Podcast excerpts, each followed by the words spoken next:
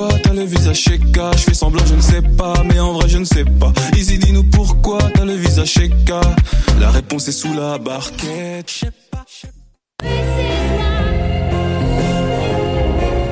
L'octet Bellflower est de retour avec un troisième album titré Upside Down, disponible dès maintenant sur toutes les plateformes numériques. Ne manquez pas leur spectacle de lancement le 3 octobre au Centre Phi. Bien en vente sur themusicofbellflower.com.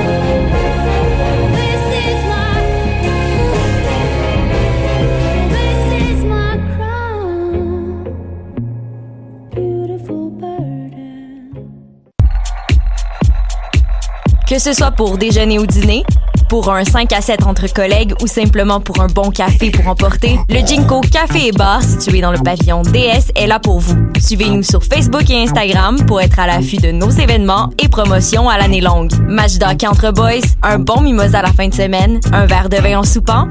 Jinko Café et Bar.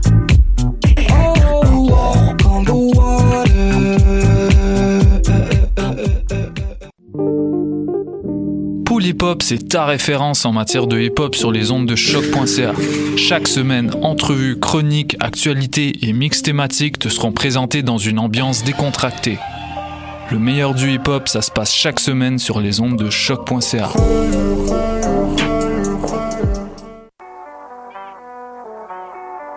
What a Day c'est Robert Nelson de À la claire ensemble sur les ondes de choc.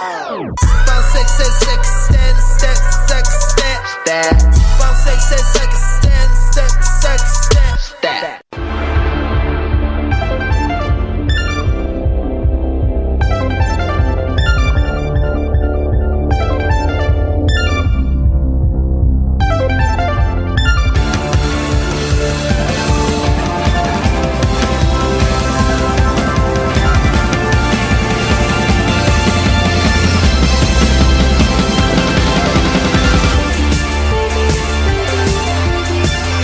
Et bien le bonjour et bienvenue à cette toute nouvelle émission des Amazones.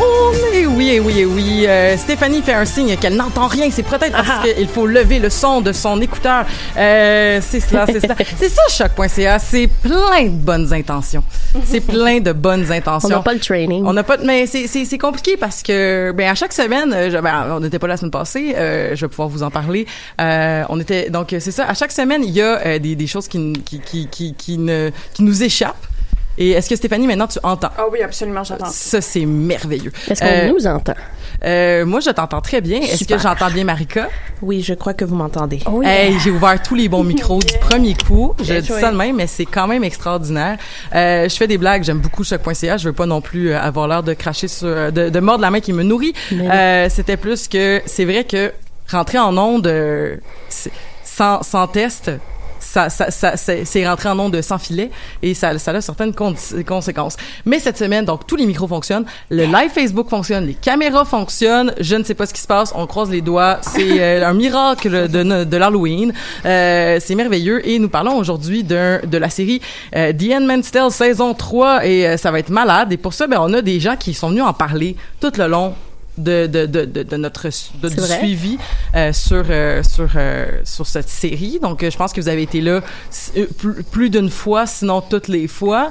Euh, et euh, on va faire le tour donc à partir de, de ma droite. Marie-Christine, comment ça va? Ça va bien, toi? Ça a bien été le safari? Le Safari Zone, oui. je suis allée au Safari Zone de Montréal. C'était, c'était très plaisant. C'était c'était c'était le fun. Ça Oui. consistait en quoi? Excuse-moi, je suis passée à côté Euh, de la plaque. vite, vite, ben, si vous connaissez Pokémon Go, ben, tu joues à Pokémon Go, mais là, ça te prenait un, un billet pour aller euh, sur le circuit Jean Drapeau. Puis le billet faisait en sorte que, mettons, toi, tu serais venu avec moi, t'avais pas un billet, ben, t'aurais vu des Pokémon. Mais moi, j'en voyais dix mille fois plus. Ben, c'est ça. Fait que euh, c'était bien le fun. J'ai, j'ai fait plus d'exercices que probablement dans les 12 derniers mois. euh, mais non, c'était vraiment le fun. Il y avait une belle petite ambiance. Puis, euh, Puis le attending, est-ce qu'il y avait beaucoup de gens qui... oui, il y avait vraiment beaucoup de monde. Je ne souviens plus les, les chiffres, mais au fond, il y avait mis un cap de billets parce que sinon, il y aurait eu tellement de monde euh, dans le parc cette journée-là. Euh, pff, C'était probablement dans les 50 000 par jour, je pense. C'était trois jours, puis t'avais pas le droit d'aller plus qu'une journée. Fait que nous, on est allé dimanche. Y a-tu des travaux? Mais ça me semble que ça cogne. Est-ce que je suis la seule qui entend cogner? Je ne sais pas. Bon, il y a peut-être des travaux quelque part dans l'UQAM. Si vous l'entendez, euh, puis que c'est, c'est peut-être, c'est pas juste mes écouteurs qui sont très, très, très haut perché euh, dans le son. Euh, ben, merci Marie-Christine d'être avec nous aujourd'hui. Euh, merci aussi à Stéphanie qui est avec nous aujourd'hui. Euh, Stéphanie qui a terminé la lecture du roman. Absolument. Donc, euh, Marie-Christine qui est en cours de lecture du roman The Testaments de, de, de Margaret Atwood qui parle des, euh, de, de- dans le fond, qui est comme la suite, mais littéraire euh, de Anne Mansell. Et on a Marika qui, qui veut le lire, mais qui ne l'a pas encore lu parce que, ben, t'as bien d'autres choses à faire. Comment ça, comment ça va, Stéphanie, sinon? Oh, ça va très bien, cher, merci. Ça va, ça va bien? Des, des, des, des, des anecdotes, des nouvelles? Honnêtement, non, ma vie est vraiment c'est le calme plat, mais ça fait du bien. Comme prendre un break euh, de l'école et toutes ces, ces obligations académiques-là, c'est un, un point, un tournant positif dans ma vie. Que Bon, ben, J'enjoy le, le- la platitude euh, choisie. ben c'est merveilleux, c'est merveilleux. Et euh, Marika, Allô? qui, euh, qui est en congé de maternité, là, officiellement, ça a commencé? Oui, oui, à partir de lundi, donc ça fait trois jours euh, que je ne fais rien ou pratiquement. Bon, ben, c'est merveilleux, mais c'est, si tu veux, maintenant que tu vas attendre un bébé, j'aurais pu te faire une couverture, sauf que je suis pas capable de faire mon tabarnak de pointerie. donc, euh, pour ceux qui, elle. ben, pour ceux qui, qui connaissent le tricot, donc voilà. Donc, euh, ce qui est vraiment drôle, ok, qui- Envoyez-nous des couvertures pour Marika. Ben non, mais je vais, je vais pouvoir t'en faire une. Ça se peut que je te fasse un point mousse, un point mousse au lieu du point riz parce que là, euh, je commence à perdre patience avec euh, mon point. Parce que, fun fact, pour ceux qui comprennent ce que je vais dire, je devais faire un cote 1-1, mais j'ai fait un point dans mon bandeau. Puis là, ben là, j'essaie de faire des points mais dans le fond, je me ramasse tout le temps en, en- je me ramasse tout le temps en cote 1-1. Fun fact, ah, c'est drôle. Euh, ben bref, tout ça pour dire que euh, je peux te faire des, des belles couvertures de bébé. Peut-être pas en point de riz, par exemple, je m'excuse. Je te mettrai Je pas sais que ça va être dégueulasse. on voudra pas, c'est clair. Puis ben vu que je connais pas beaucoup d'Ian Mansell puis que ça m'aide à me concentrer des fois de faire autre chose avec euh, avec mes mains, euh, je vais euh, ce- ce podcast sera en mode tricot. Donc euh, je vais tricoter en l'arrière-plan puis une fois de temps en temps je vais peut-être réagir en faisant ben non. ça a pas de bon sens parce que je n'ai pas écouté euh, Diane Mansell encore euh, même si euh, elle en est déjà à sa troisième saison et que euh, de terminer dis-je et que euh, vous en avez parlé à moult reprises puis vous en avez parlé avec euh, avec euh, euh, avec euh, énergie, avec dynamisme, tout ça, mais si vous voulez, je vous écoute parler, puis je trouve que ça a l'air tough comme série à écouter. Ouais. Je trouve que ça a l'air difficile, puis je trouve que, ben des fois, euh, même si euh, je- je- on ne fait pas qu'écouter des divertissements aux Amazones, parfois c'est c'est crissement angoissant de- Ouais. de- de- d'écouter des œuvres qui, en plus, comme l'a dit Margaret Atwood, sa raison pourquoi est-ce qu'elle a décidé de réécrire une suite, c'est parce que plus plus plus plus plus euh, comment je peux dire plus, euh, comment comment je pourrais le dire? Donc Ben, euh, plus elle avançait dans le temps, plus elle voyait des échos. c'est ça Ouais. donc euh, maintenant plus que jamais il y a donc une peut-être réalité de, de, de ce de ce discours dystopique là ce que je trouve dommage par exemple c'est ça c'est qu'il y a des gens qui considèrent que c'est bien le bout de la merde d'Anne Mansell parce que dans le fond je disais ça en hors d'onde mais que je me suis ramassée dans un combat de fandom où on a comparé euh, Anne Mansell à pas moi mais les autres à d'autres séries dystopiques considérées comme plus enfantines par certains parce que c'est de la littérature jeunesse Puis je trouvais que c'était un peu comparé des pommes puis des oranges puis aussi ben parce que tu tu fais peut-être pas lire Anne Mansell à, à un kid de 10 ans mais tu peux y faire lire par exemple Hunger Games et apprendre plein d'autres affaires différentes qui, dans le fond, c'est quand même une porte d'entrée vers la, la réflexion sur le totalitarisme, qui est quand même des réflexions intéressantes à avoir à tous les âges. Donc, euh, vive la littérature dystopienne. Et en parlant de littérature, euh, j'aimerais ça qu'on discute un peu du livre sans spoiler, parce que Marca nous a demandé de ne pas spoiler euh, le livre vu qu'elle n'a pas encore lu. Mais euh, ce que j'étais surtout curieuse de savoir, c'est puisque la série se terminait la saison 1 avec euh, la fin du premier livre de Anne Mansell, qui à ce moment-là était le seul livre, euh, et qu'il y a eu donc deux autres saisons, et que la, les, les séries se sont écrites, je, je ne sais pas avec euh, quelle... quelle, euh, comment je pourrais dire, quelle collaboration avec Margaret Ouais. Atwood, mais que là, pour l'instant, euh, Margaret a écrit son propre, son propre livre. Est-ce que vous considérez que, à date, ce que tu as lu, Marie-Christine, et toi, ce que tu as lu, Stéphanie, est-ce que vous considérez que les auteurs de la série avaient vu juste, euh, avaient vu un peu en, étant, étant dia- en, Mais était en dialogue avec Atwood pour la. en la diapason, oui, effectivement, ça était comme en, c'est- que ça, que ça concordait bien, toute cette, euh, cette recherche-là de, Euh, moi, je dirais oui puis non, dans le sens où euh, le si on si je comparais euh, la série veut veut pas un peu comme le premier livre, s'attache beaucoup à la vision de sa narratrice, personnage principal, June. Tandis que euh, dans le nouveau livre, on voit que, oui, il y a trois narratrices, donc on suit ces personnages-là, mais on voit que euh, Margaret Atwood avait plus une attention sur la, la société puis ce gouvernement-là en général, de quoi ça a l'air, puis à quel point c'était gros puis à quel point c'était oppressant parce que mettons dans le livre euh, ça fait des années puis des années que, le- que le gouvernement dure tu sais puis dans, dans la série on n'a pas une timeline précise en tout cas moi personnellement j'en, ai pas une en Ben, me tête semble, mais euh, c'est quelque chose comme une 5 couple d'années ouais c'est une Parce d'années que si tu regardes l'âge de la fille Ouais. de June, c'est à peu près 5 Mhm. ans euh, into it. là. Mais là, c'est, de voir à quel point dans, dans le livre d'Atwood, ce, ce, ce gouvernement, guillemets, là, perdure, puis euh, les impacts que ça a euh, sur les, les pays alentours. J'ai l'impression qu'elle, s'intéresse plus globalement à ce monde-là, a l'air de quoi pour ces personnages-là sur lesquels elle se concentre. Puis, ben, fait que je dirais... Je dirais non, dans le sens que je dirais que le livre est nettement plus intéressant pour cet univers-là que où la série s'en est allée avec la saison 3, personnellement. Ben, il y a une différence de ton aussi, je trouve, Ouais. entre les deux, dans la mesure où, puis c'était déjà le cas, je trouve, avec le livre Handmaid's Tale versus la série. Euh, tu sais, Elisabeth, tu dis qu'effectivement, c'est super difficile à écouter. Moi, j'ai beaucoup d'amis qui sont intéressés par l'histoire, mais qui sont pas capables de regarder la série, fait qu'ils vont lire, mettons, des résumés en ligne ou des, euh, des vidéos sur Internet, alors que Handmaid's Tale, il y avait une certaine violence dans le livre, mais la série a amené ça next level, comme d'un, il y a la Ouais, violence graphique, mais on est tout le temps on edge.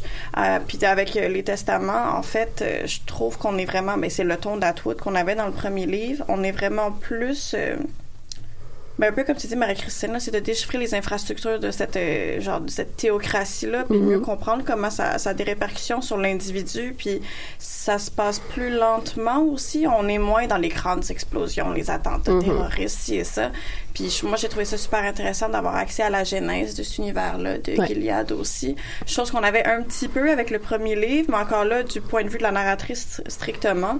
Alors que là, on a vraiment différents acteurs, puis on comprend mieux comment ça s'est mis en place, parce que quand on lit une œuvre dystopique, moi, c'est toujours ça. Je trouve que c'est là qu'une œuvre est réussie ou pas. C'est quand on arrive à comprendre comment on a pu réalistiquement venir là. Et Mhm. quand tu lis les testaments, c'est ce qui est, fra- c'est ce qui est frappant, en fait, c'est que tu te dis, OK, comme ça pourrait potentiellement arriver. Mhm. Mhm. Donc, spoiler free.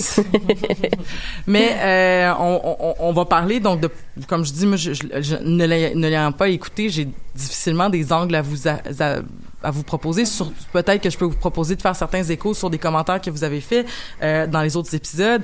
Euh, c'est sûr que quand on parlait de la série Handmaid's Tale, on était beaucoup, j'ai l'impression, dans euh, l'anecdotique, euh, les péripéties. Euh, je pense que c'est quelque chose qui touche beaucoup. En fait, euh, on, on peut parler, on a parlé beaucoup de son aspect féministe à la première épisode qu'on a fait de sur la série, où est-ce qu'on parlait justement de euh, est-ce que la- tu sais Margaret Atwood s'était défendue d'avoir Ouais. fait une œuvre féministe, puis là finalement bon, je pense qu'elle s'est rétractée un peu sur ce commentaire-là. Finalement, oui, ok, c'est féministe, mais Ben, à la sortie de la série, les nouvelles éditions qu'ils ont faites de Handmaid's Tale, il y avait un nouveau... euh, mais pas un prologue, là, mais commentaire d'Atwood. où Là, on- ça, j'avais trouvé ça intéressant, néanmoins, qu'elle revisite sa position d'autrefois, mais encore là, c'était nébuleux, puis c'était comme, ah, ben, c'est féministe juste si vous voulez que ça le soit. Fait- Mhm. On n'a pas trop eu de en en tout cas à ma connaissance on n'a pas vraiment eu de feedback d'Atwood là-dessus je crois pas qu'elle soit revenue sur ses positions on est fort ces bruits de bouche aujourd'hui. Ouais, je m'excuse. Non, Euh, c'est je, je- je suis très sonore.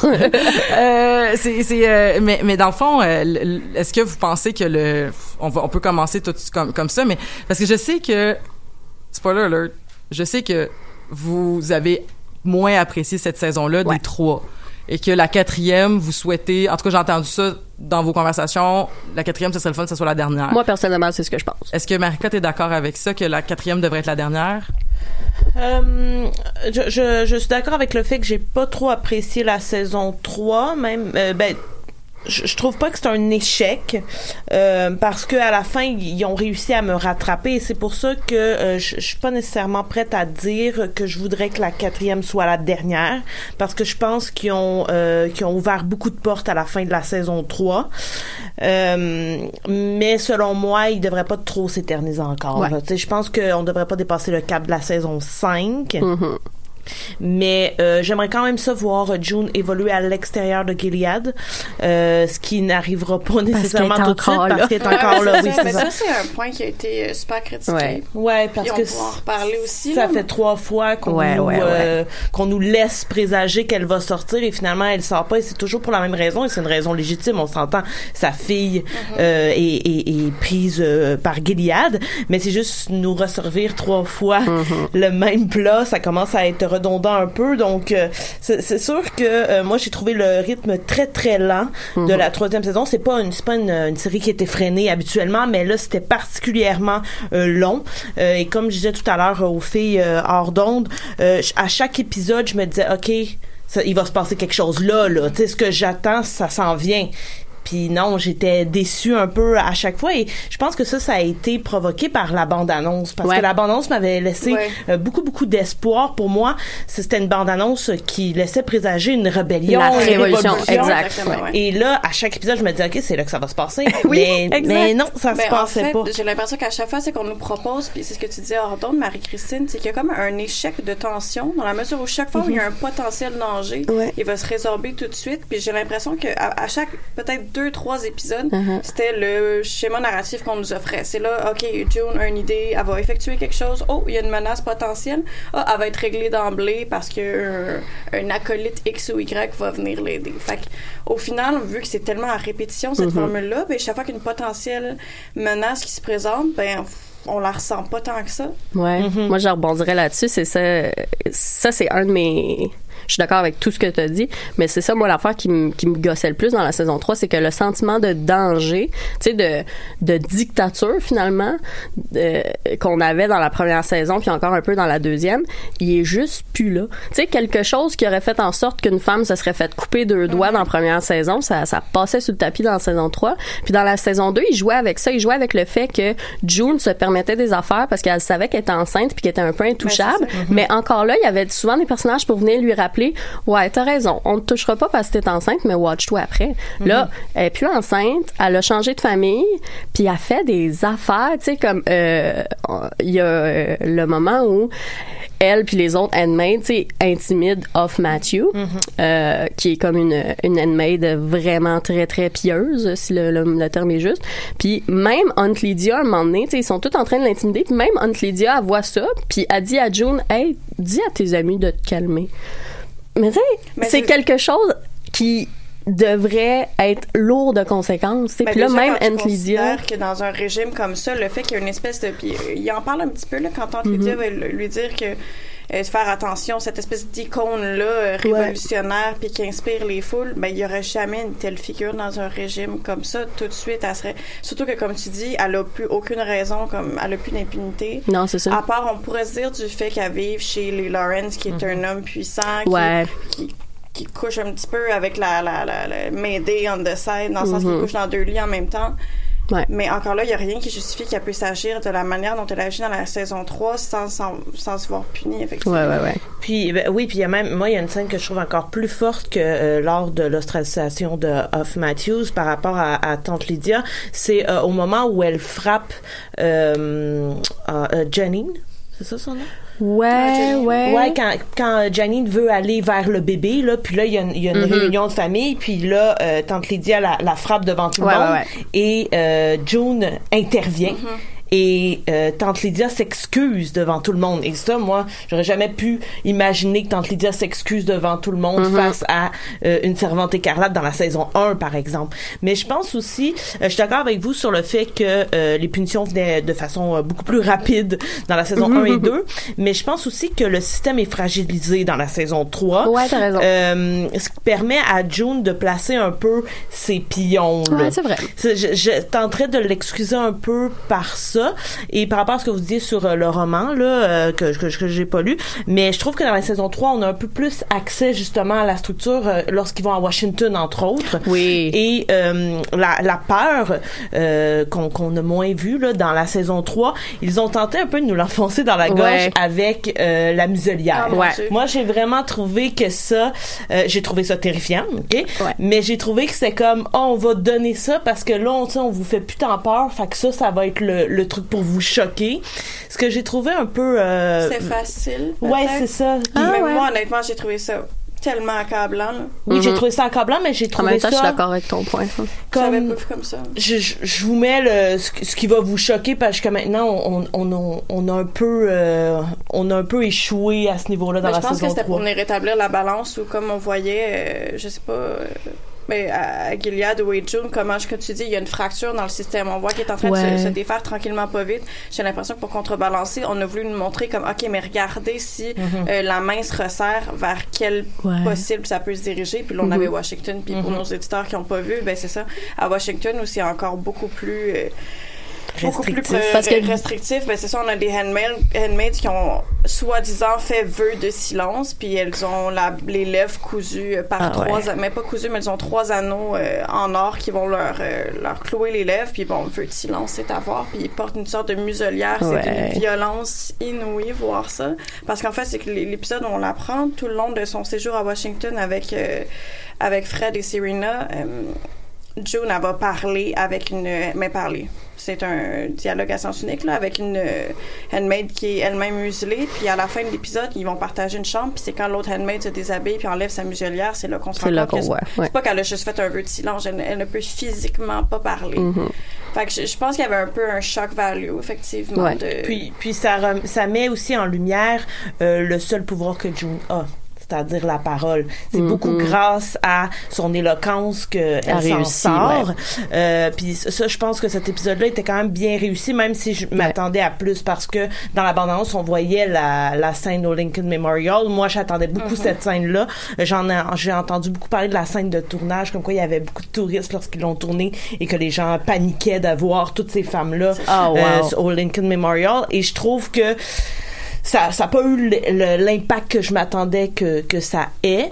Euh, mis à part peut-être justement le parallèle entre euh, le pouvoir de Jones de la parole et cette femme là qui finalement puis la scène où on, on voit où elle lui dévoile que finalement c'est pas parce que elle veut pas nécessairement parler c'est parce que elle, physiquement elle ne peut pas comme tu l'as dit. C'était c'était quand même assez Puis, troublant. Si je peux rebondir sur l'idée de l'épisode à Washington, ça vient de me revenir. J'ai l'impression que c'est peut-être un pas un plot hole, mais en tout cas, c'est peut-être moi qui ai mal interprété. Quand ils vont se rendre chez, à Washington, j'ai oublié le nom de la famille, là, les, le commander qui a comme huit enfants. Ouais. En tout cas, eux, qui sont euh, très nobles et importants dans la hiérarchie. Euh, Est-ce que c'est moi qui ai halluciné ou il y avait comme une tension sexuelle Ouais. euh, homoérotique entre lui et Absolument. Puis Ben, après ça, ça- c'est comme complètement abandonné. Mhm. comme... Fait, tu vois, je rebondirais sur ce que tu viens de dire. Moi, je pense que tu te l'es pas imaginé. Je pense que ça a été installé super explicitement. Puis ça, ça illustre un autre de mes problèmes avec euh, cette saison-là. C'est qu'on a installé plein d'affaires qui ont été par la fenêtre parce que moi aussi je l'ai vu. Clairement il installait quelque chose que Fred ben il, voulait avoir euh, des contacts avec cette famille là pour se hisser dans la hiérarchie. Ouais. mais là lui clairement il y avait une, une tension homoérotique fait que j'ai fait ah est-ce qu'ils vont explorer ça? Non. Quelques épisodes plus tard il meurt. Euh, là je passe au, à autre chose mais Nick tu sais Nick Ah on a un gros reveal sur lui. Oh mon Ouais. dieu il a été important dans la guerre on le voit plus Mais on, en fait, on l'a pas. Moi, ça a été une de mes grandes déceptions de la saison 3. Nick, autant dans le livre initialement, est un personnage qui est pas particulièrement important. Non, c'est ça. Ouais, Moi, j'avais appris à l'aimer vraiment beaucoup Mhm. au fil des dernières saisons. Puis là, je sais pas si c'est une question de, de casting, si c'était l'acteur qui était non disponible, mais on le voit quoi? On voit ouais, on le quelques voit minutes à à peine. peine Mais mais il y a de l'espoir pour la saison 4 vu que là si je me rappelle bien lui est en charge de l'armée euh, Uh-huh. de Gilead.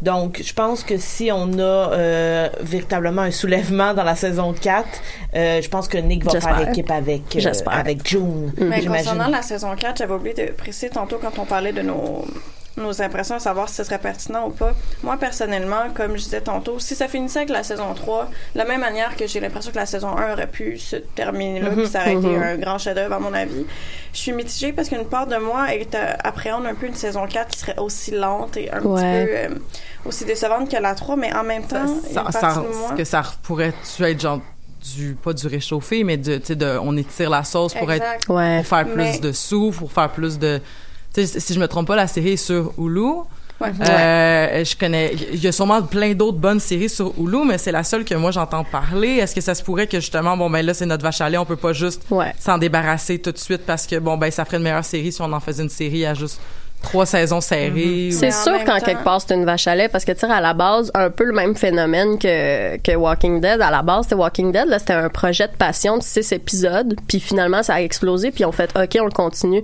Puis de ce que j'ai compris tu sais Handmaid's Tale c'était un peu la même attitude. Ils se sont dit hey, ce serait cool d'adapter ce livre là quelques épisodes une saison Oh, ça a complètement explosé. D'accord, allons-y, tu sais, puis, puis continuons. Mais Ben, c'est ça, une partie de moi comme est réticente parce que moi c'est tellement un de mes livres préférés puis Mhm. j'étais réticente initialement en commençant la série puis j'ai trouvé la saison 1 exceptionnelle fait que j'ai peur qu'on vienne un peu entacher une œuvre qui pour moi m'est super chère et que j'ai Ouais. adorée mais en même temps The Other Side je trouve que c'est une série qui est tellement importante symboliquement. J'ai l'impression que ça a tellement mobilisé de gens. Maintenant dans les manifs on voit des, des femmes habillées en handmade. Fait qu'une partie de moi voudrait que ça continue pour qu'on continue à porter cette cette legacy là parce que j'ai l'impression que dès que la série va arrêter mais il y a tellement comme un déferlement de séries puis d'œuvres de fiction à consommer j'ai l'impression que ça va rapidement tomber dans l'oubli comme n'importe quoi d'autre. Mais en même temps, si ça devient culte et, tu sais, je veux dire, a- oui, on a recommencé à faire des films de Star Wars, mais on a continué à faire des références de Star Wars pendant les périodes mortes, tu sais, je veux dire, si l'œuvre devient en soi, en fait, le fait que c'est sorti de la littérature puis que c'est devenu encore plus culte pour encore plus de personnes,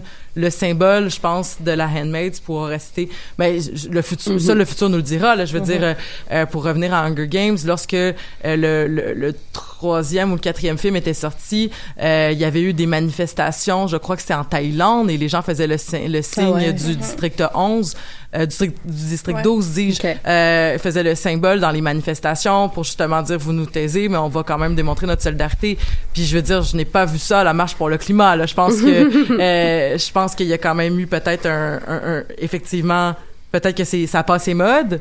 Euh, ou peut-être que la je ne sais pas mais peut-être seul le futur nous le Mais c'est dira sûr que si c'est- visuellement, mettons, le, le- le- la handmade, c'est quand même plus Ouais. frappant, ne serait-ce que par les couleurs, puis que le Mhm. costume se trouve facilement sur Internet aussi, mais effectivement, on, On verra dans l'avenir. Euh, vi- visuellement, là, pour euh, reprendre ton mot, moi je trouve par contre que c'était la, la saison la plus achevée. Il y a vraiment des scènes Ouais. magnifiques. La direction photo de la saison 3 est très belle. Là, je pense entre autres à la scène euh, où June est assise devant la maison qui brûle. Euh, magnifique scène. La scène où elle est à la piscine avec Serena et où ils fument toutes les deux Ouais. une cigarette. La lumière naturelle euh, dans cette scène-là est très belle. Euh, ça, ça m'a vraiment frappé dans la saison 3. Euh, j- J'ai toujours trouvé la série très belle, mais je trouve que là, à la saison très- 3, c'est c'était très très ouais et peaufiné.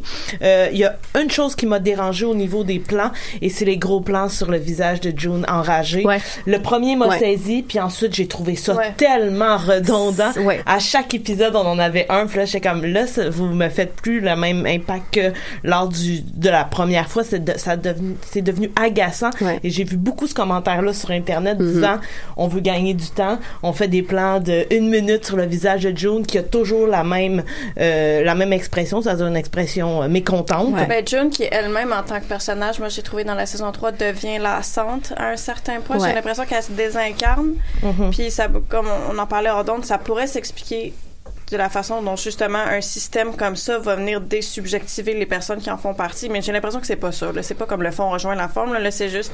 J'ai l'impression que c'était une, espèce de lâcheté scénaristique un petit peu. Ouais, je rebondirais là- là-dessus. euh, n- premièrement, les, gros plans, c'est que av- avant dans les saisons, on jouait là-dessus sur les gros plans parce que son acting était bon du fait que tu voyais qu'elle devait toujours contenir ses émotions.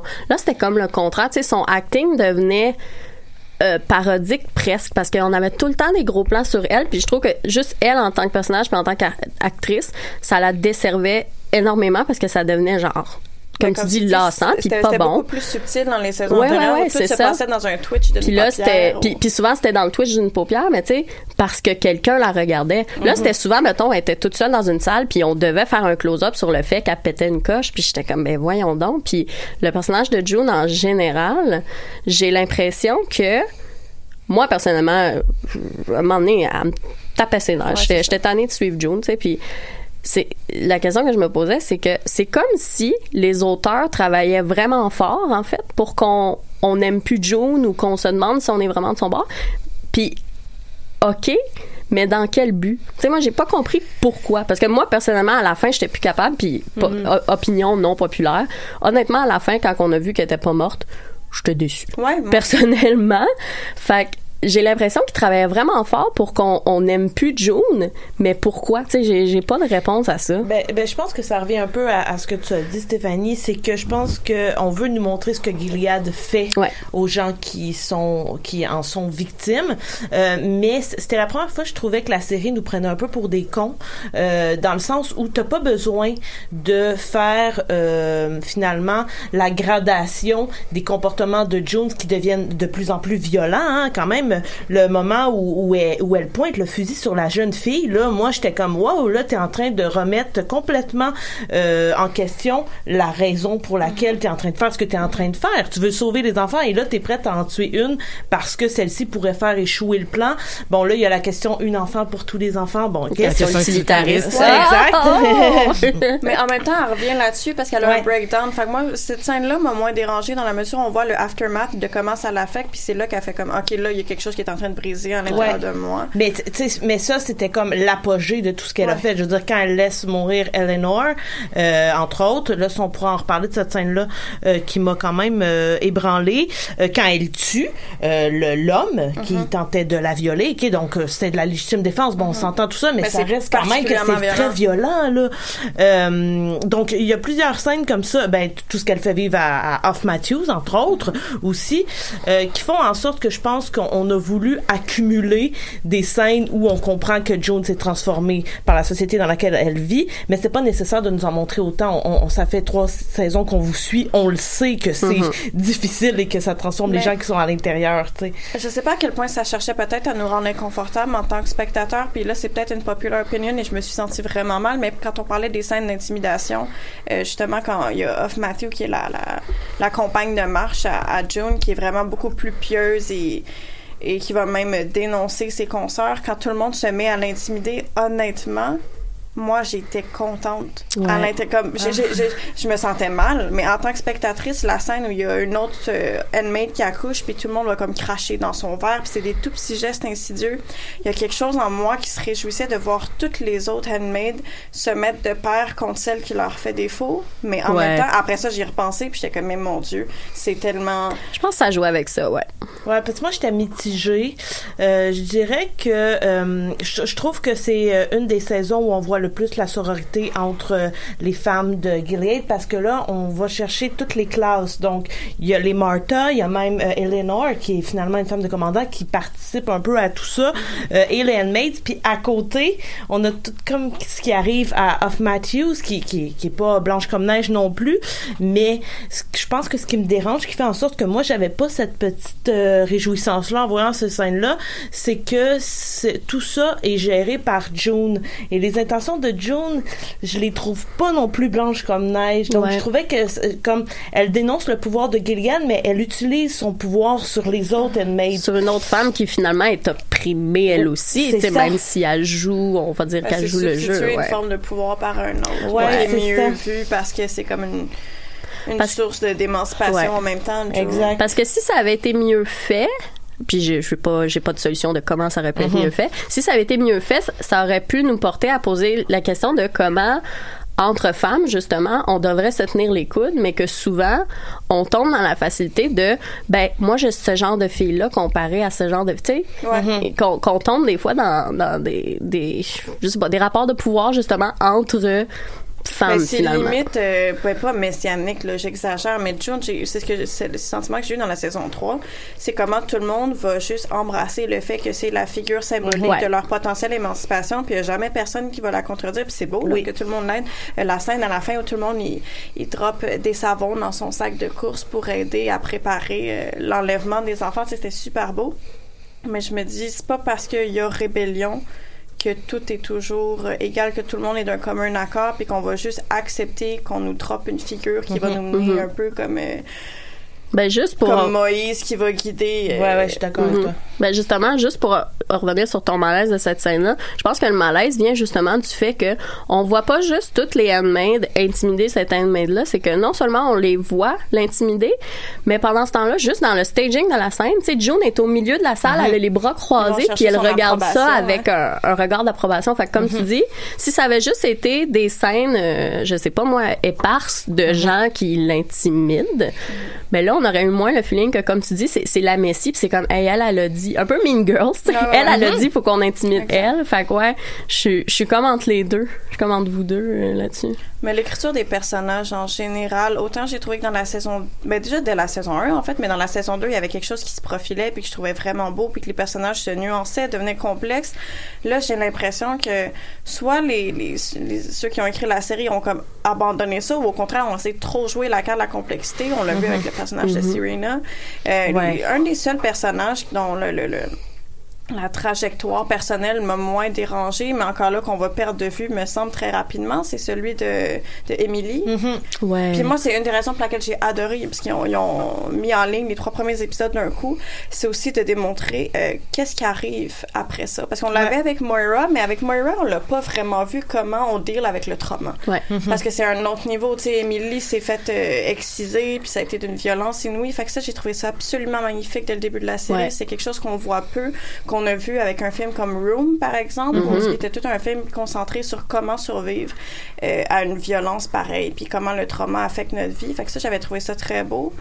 Puis, on la perd de vue rapidement. Pour, ceux- pour ceux qui n'ont pas vu Room, Room, le monde de Jack, là, qui est une histoire de d'une histoire vraie où est-ce que un- une femme qui est, qui est kidnappée lorsqu'elle est début fin adolescente début adulte et qui va donc euh, vivre dans un dans une pièce close euh, un peu comme un bunker euh, pendant pendant Cinq presque ans. ouais c'est ça Ouais, et qui va qui va accoucher d'un d'un pendant son pendant son sa, sa prise d'otage là, pendant son enlèvement va accoucher d'un d'un d'un enfant qu'elle va appeler Jack et euh, ça parle donc de c'est ça donc le, le, le film est très très très beau mais très dur mais très beau quand même j'ai beaucoup aimé ce film là fait que je comprends Ouais. ce que tu veux dire par le trauma mais qu'on voit à travers les yeux de Jack qui a vu ça comme un jeu mais qui, tout, tout le, le, le brio du jeu de Brie Larson Ouais. petite parenthèse quand, quand, quand il demande est-ce que je peux retourner à la maison? Oui.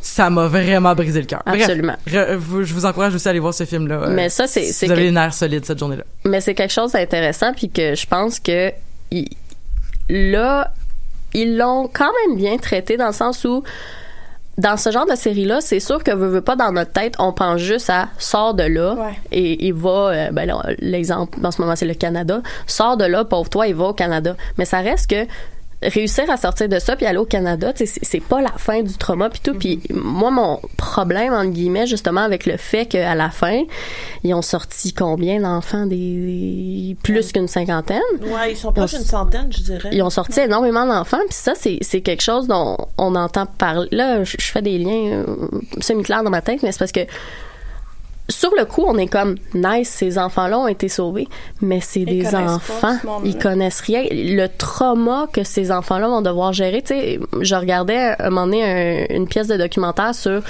sais, juste les enfants qui sont retenus là au, au border des États-Unis. Là. Il y en a qui finissent par s'en sortir, puis que l'enfant là, à chaque nuit, il pleure, il se réveille, puis il demande quand est-ce qu'il retourne dans sa cage. Ben, si je peux rebondir là-dessus, j'avais lu il y a quelques années un ouvrage de Nancy Houston, puis pas particulièrement enlevant, mais euh, ça s'appelle, je crois, Professeur de désespoir.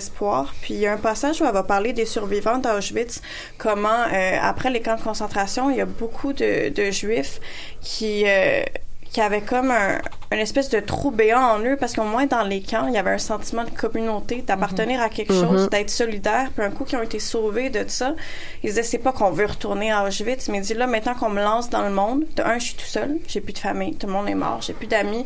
Puis oui il y a des cercles dans le sens a des associations où ils peuvent se rencontrer mais il y avait plus ce sentiment là d'appartenir à quelque chose.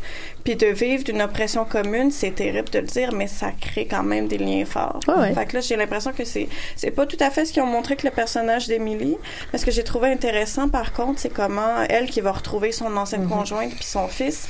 Parce qu'en tant que spectateur on peut se dire voyons ça prend combien de jours avant qu'elle se décide d'aller la revoir comme on Ouais, dit. ouais, ouais. je suis contente qu'on n'ait pas eu l'espèce de scénario hyper dramatique où tout de suite elle va se jeter dans ses bras Puis ils vont se pleurant. fralcher, puis ouais, c'est ça alors que ce qu'on montre c'est du malaise du je sais pas comment vivre avec ça je suis plus la femme que tu as connue j'ai tué des gens puis ça j'ai trouvé ça intéressant qu'il y ait petit à petit je trouve que c'est une bonne représentation des femmes qui ont été victimes de violence de, de- Puis Moira a des bonnes répliques là-dessus parce que tu vois que quand elle est avec Moira puis Luke, euh, Moira est comme tu restes ici tant que tu veux. Puis tu vois que Luke lui, il, il vit un malaise puis il est fâché. Puis Moira, ça elle a une bonne réplique là-dessus. Elle dit, tu sais, faut que tu le comprennes parce que lui dans sa tête, il se dit il comprend pas que si June demain a réussi Mhm. à s'enfuir au Canada, qu'elle va pas tout de suite l'appeler puis sauter dans ses bras, tu sais, mais justement, c'est un processus absolument horrible. sais. Mhm. Puis euh, euh, Fred lui dit aussi à Luke, Ouais. c'est plus euh, c'est plus la Jones que t'as connue là qui va revenir. Mhm. Du moins, si elle revient, Ouais. euh, c'est c'est une autre femme. Et Emily est une toute autre Absolument, femme. absolument. Puis je trouvais que d'ailleurs sa conjointe était particulièrement parfaite dans la façon Oh, ouais. dont elle l'accueille et tout ça. Tu sais, on est vraiment dans le care. Puis l'enfant aussi, les répliques de Ah l'enfant. Moi, j'ai vraiment beaucoup aimé les scènes. Moi, moi c'est quand Emily, c'était avec son ancien conjoint, puis elle dit Est-ce qu'il se souvient de moi? Puis là, les- pour elle, j'ai les larmes aux yeux. Ouais, d'en moi parler. aussi. Puis il rentre dans la chambre de l'enfant, puis il y a des photos d'elle partout. Puis, tu sais, elle, elle répond rien, mais juste comme c'est impossible qu'ils se souviennent pas de toi. En tout cas, ça me. Ouais. gros Ah moi aussi, parler. la scène où Emily arrive euh, où- et où elle est accueillie par tout le monde qui, qui applaudit, moi ça j'ai vraiment pleuré cette scène-là parce Ah ouais. que euh, Emily elle est, est comme elle sait pas comment réagir. On voit elle est très bonne l'actrice qui, euh, qui la joue et on voit vraiment le, le malaise là de je sais On pas est quoi comme tout sur le faire. bord de Ouais. c'est vraiment des gra- les, les les scènes au Canada sont assez poignantes là à la fin aussi là on pourra reparler de, des dix dernières minutes du dernier épisode là, où euh, je pense que j'ai jamais pleuré autant euh, en écoutant quelque chose c'est-à-dire j'ai pas arrêté de pleurer pendant Ouais. 10 minutes euh, ou entre autres la petite fille justement que June pointe avec le fusil retrouve son père et là Luke qui espère tant que sa fille descende de l'avion puis là il se fait finalement dire que c'est Jones qui a, qui a réalisé tout c'est- ça Surtout que c'est Rita qui dit, sais, Rita Ouais. qui a entendu parler de Luke pendant des années, puis comme C'est enfin, comme. Oui, oui, juste quand ils ont le eye contact les deux, puis qu'elle réalise, ben, ok, c'est c'est lui là, il est devant moi, c'est c'est concret, je suis sortie, puis je suis devant lui. C'est assez, euh, je trouve que les scènes du Canada sont vraiment euh, très très belles. Ouais. Euh, Margaret Atwood a fait un, un- un bel hommage au Canada dans, dans cette euh, série là. là Mais moi, je- pour, pour revenir juste sur la fin, j'étais contente malgré tout. J'avais peur que, bon, c'est ça, finalement, dans l'avion, tu sais, le loup qui espère voir sa fille. Puis je suis contente que ça aurait été trop facile, là, que Ben oui. finalement, sa fille soit là. Puis c'est peut-être parce qu'ils se gardent encore du contenu pour la saison 4. là, Ouais. parce qu'on veut, veut pas, June reste là-bas parce que sa fille y est. Mais j'ai trouvé ça beau quand même qu'il n'y ait pas cette résolution-là, mais que Ouais. Luke accepte l'idée que, bon, c'est pas son enfant à lui, mais il y en a comme 78 Ouais, autres qui ont viennent été d'être sauvés. Puis, Puis de toute façon, ça, ça aurait pas eu de sens dans le sens où euh, c'est sûr que, tu sais, on n'a pas eu ce, ce moment de caméra-là, mais c'est sûr que June elle-même, à chaque enfant qui rentrait dans la maison de Joseph, elle devait se dire, OK, Anna, es-tu là? Oh non, tu sais. ça, aurait, ça aurait eu aucun sens que June ait fait rentrer, tu sais, une soixantaine d'enfants dans la maison de, de Joseph puis qu'elle ait pas vu non. sa fille mais c'est ça je, je suis d'accord avec toi puis la, la maudite petite fille je broyais déjà assez du fait que cette fille là le truc qu'elle a retenu, tu sais, l'innocence de l'enfant, à chaque fois que June il parle de, hey, tu sais, quand tu- si tu vas au Canada, t'auras Ouais. pas à te marier, elle est comme, ok. hmm, whatever. Euh, t'auras pas à faire ci. OK, whatever. Mais tu vas, tu vas pouvoir travailler. Ouais, OK, whatever. Tu vas pouvoir porter ce que tu veux. Puis dans sa tête d'enfant, c'est ce qu'elle retient puis c'est ce qu'elle trouve merveilleux. Mhm. Puis je broyais déjà assez du fait qu'elle arrive au Canada puis qu'elle fasse est-ce que c'est ici l'endroit où je peux porter ce que je veux? Puis là son père arrive puis je broyais puis là je me retiens pour pas rebroyer, tu sais c'était ça Ouais. j'ai trouvé que c'était très bien fait. Et en parallèle de cette scène-là où les enfants arrivent, euh, ben en fait juste un peu avant, moi la scène où j'ai commencé à pleurer, euh, c'est le moment où euh, June se lève pour jeter la première pierre vers Ah. l'homme qui a Ah. un fusil.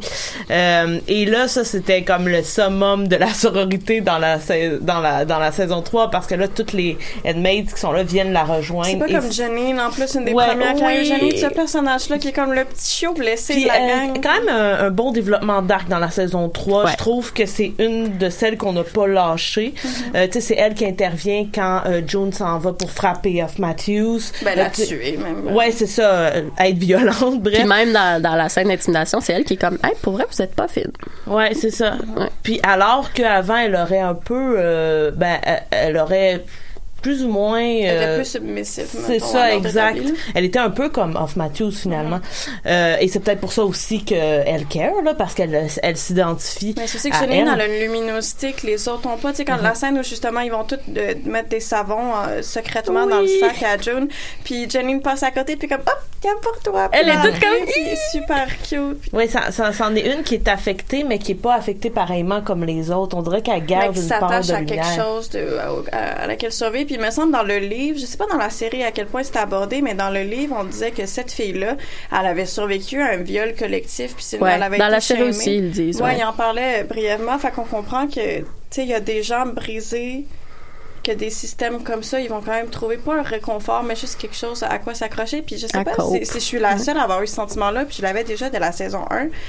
Il y a quand même une relation particulière qui se développe entre Lydia, tante Lydia puis Janine tout le Ouais. temps. Puis moi, je m'attendais à un plot twist. Et, ah, finalement, c'est sa fille ou une affaire épouvantable. Ouais. Je suis contente que ce soit pas. Ouais. Ça aurait été trop facile. C'est une mais- espèce de parce que tu sais Jenny on, on s'en rappelle puis justement dans le dernier épisode il y a un flashback des femmes qui se font séparer puis les enfants trisomiques qui se font envoyer dans une salle puis c'est absolument terrible puis même dans ce flashback là il nous rappelle que Jenny dans les premiers jours elle tu sais elle, elle gueulait elle sacrait elle faisait des fuck you ouais, puis elle elle a été complètement brisée.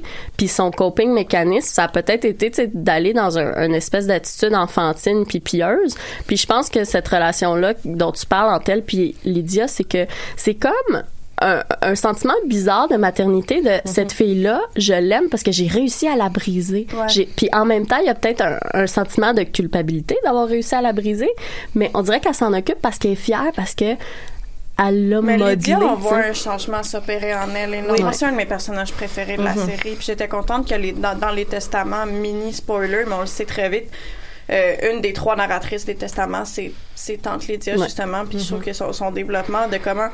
Au début, on me la présente juste comme une, quasiment une tortionnaire, une femme dure, puis tu comprends Mhm. d'abord avec Janine, sa relation avec elle, qu'il y a quelque chose de cette femme-là qui, elle aussi, une femme qui essaie de survivre dans un monde qu'elle n'a Ouais. pas choisi. Mhm.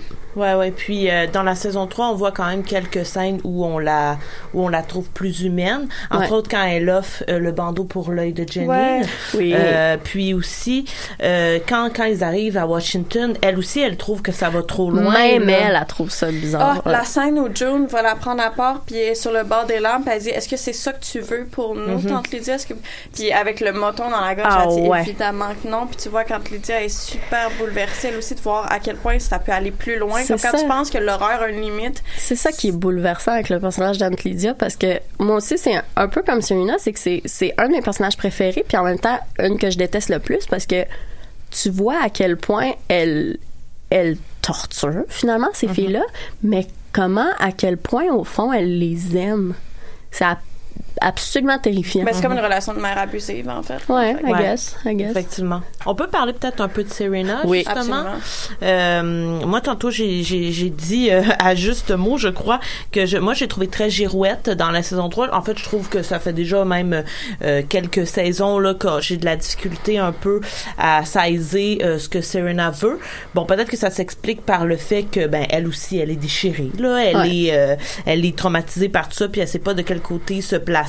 Mais Serena, c'est d'autant plus que ce, ce qu'on apprend dans la saison 2, c'est que, puis dans le livre initialement, c'est que c'est une femme qui a participé activement à la fondation Ouais. de l'Iliade. Fait que c'est sûr qu'elle, elle est Mhm. torturée. Puis c'est une. Excuse-moi, je te coupe, mais il y, a- il y a une scène vite vite où dans la saison 3, je me souviens plus quand, c'est est-ce que c'est avec Fred qu'elle parle, puis Fred lui dit J'avais pas réalisé à l'époque à quel point le monde qu'on était en train de faire allait enlever. Ouais, ouais, c'est dans Mhm. saison 3. Ouais. Ouais. Ouais, il y a quand même de bonnes discussions entre Ouais. Serena et Fred dans la dans la saison 3, mais mais je- euh, tout à l'heure Marc-Christine tu disais euh, dans les premiers épisodes euh, on voit que euh, que Serena est comme un peu euh, elle, elle se laisse euh, je sais pas c'est peut-être Sven qui disait ça euh, elle parle avec June et June tu sais tente de lui dire Ouais, on va ouais. faire une team puis euh, ça va bien aller. Puis moi j'y croyais vraiment là, à cette alliance là et finalement non. Finalement elle l'a trahi quand il passe à la télévision Mais en même Pour- temps, la dernière fois que Serena a écouté June, elle a fini par se faire couper un petit doigt à la fin quand elle a suivi son idée d'inter. Je me souviens Mhm. plus qu'est-ce qu'elle fait. Elle lisait un texte Ouais, devant la Bible.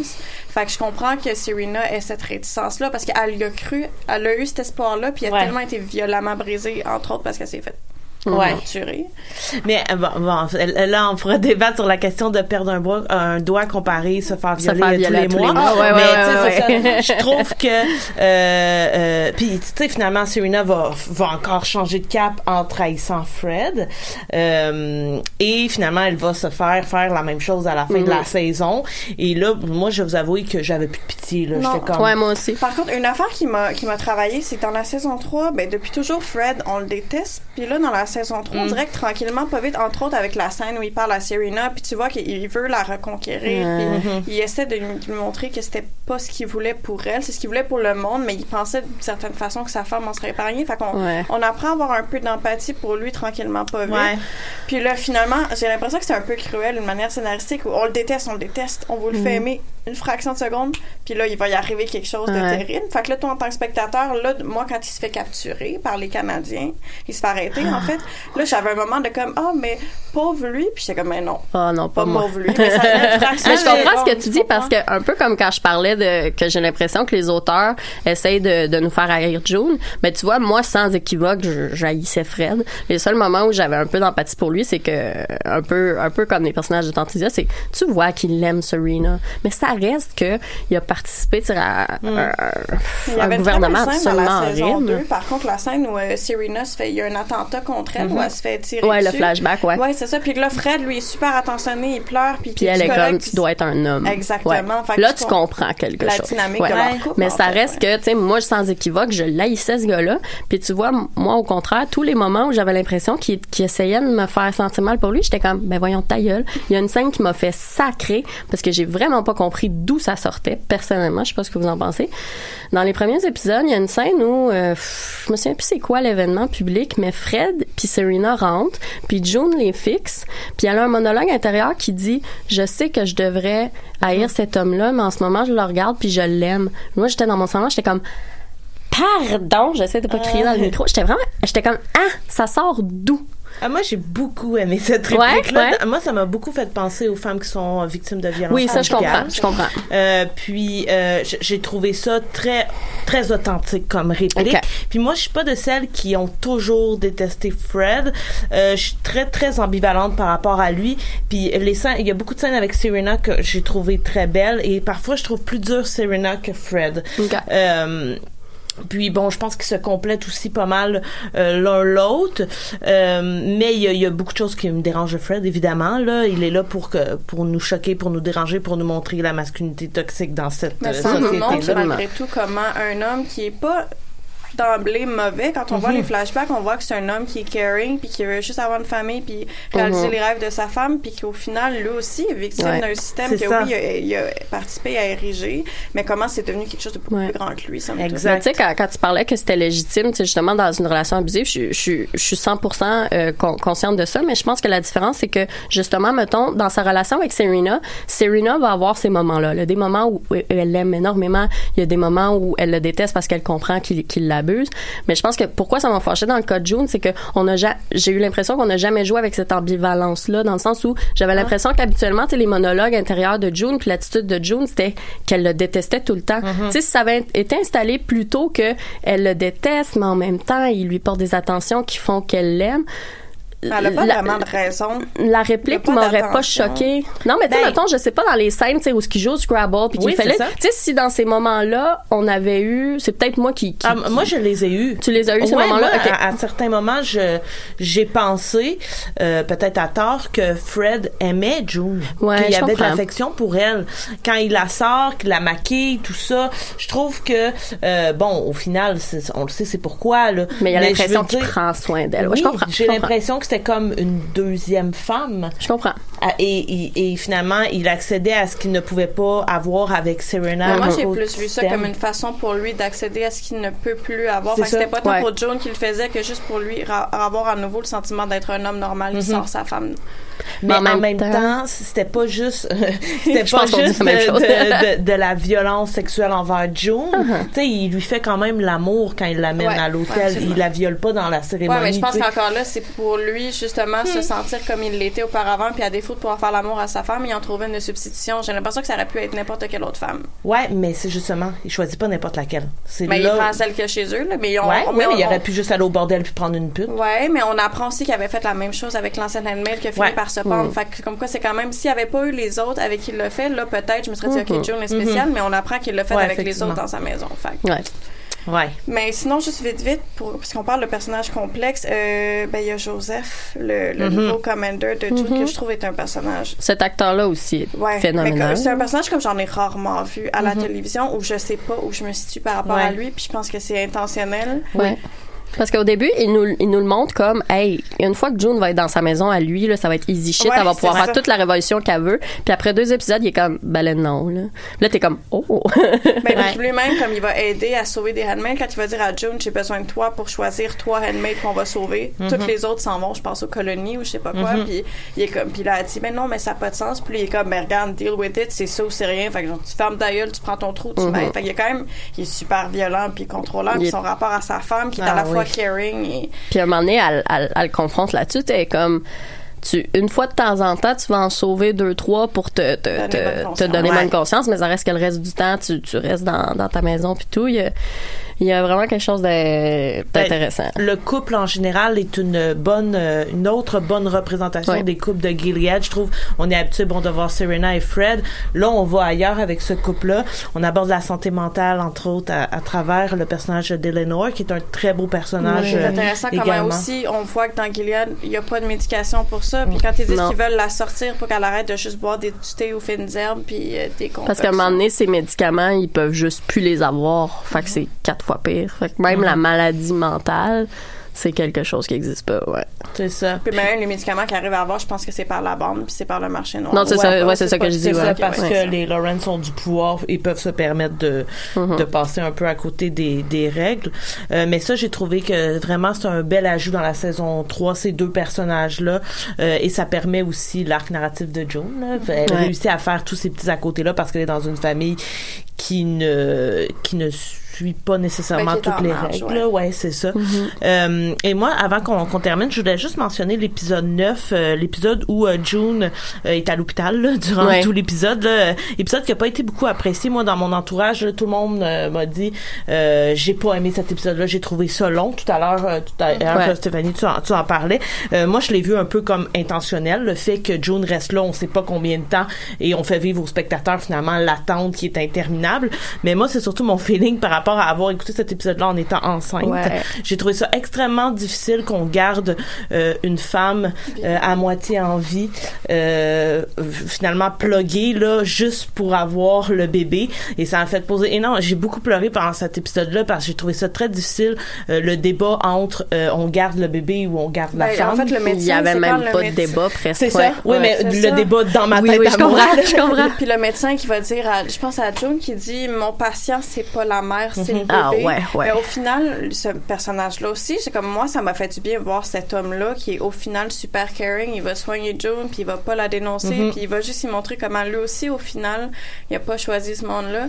Il C'est a ça. pas le choix. Mais c'est vrai que c'est un débat qui est super d'actualité. Au Ouais. final, qui on traite? Est-ce que c'est l'enfant pas né encore? C'est ça. Puis là, il y a toute la question de culpabilité aussi de June parce que bon, euh, si elle s'est fait tirer, c'est un peu à cause d'elle. Donc, euh, Une autre elle- scène très malaisante, d'ailleurs. Ouais, c'est ça, effectivement. Euh, Donc euh, voilà, ça finit pas sur une super bonne note. Peut-être euh, qu'on peut parler de ce qu'on attend un peu pour la saison 4 pour les minutes qui restent. Euh, il faut qu'il deal avec Nick. ses, ses- Ouais, Nick, là, je veux dire, tu, tu me drops cette bombe-là, puis après ça, il est à la guerre.